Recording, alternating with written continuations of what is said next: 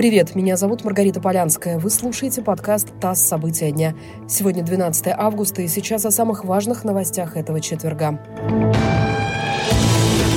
ФСБ задержала главного конструктора и гендиректора научно-исследовательского предприятия гиперзвуковых систем Александра Куранова подозревают в госизмене. Источник в правоохранительных органах сообщил, что речь идет о передаче научных разработок иностранным спецслужбам. Суд арестовал Куранова на два месяца. Он занимался научными разработками, связанными с углеводородным топливом в летательных аппаратах. Предприятие, где он работал, входит в холдинговую компанию «Ленинец» и разрабатывает в том числе радиолокационные станции, пилотажно-навигационные системы.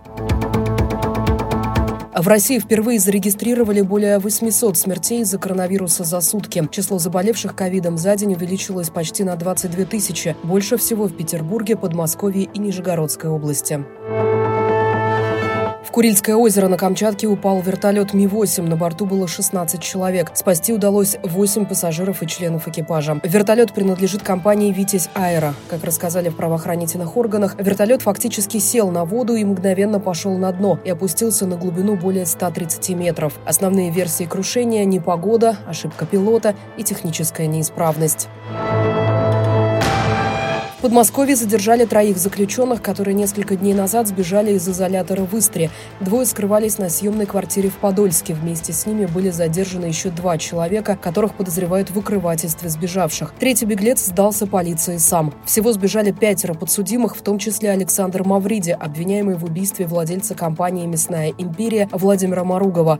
По данным следователей, один из сотрудников изолятора отключил камеры видеонаблюдения, после чего с коллегой они ушли спать, оставив открытыми лотки для еды в камерах заключенных, и это позволило им совершить побег.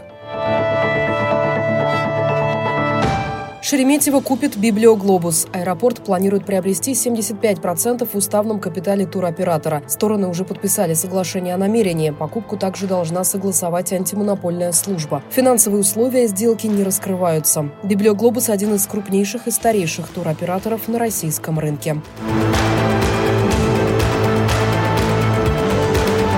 Это подкаст «ТАСС. События дня». Эти и другие новости читайте на нашем сайте и в наших соцсетях.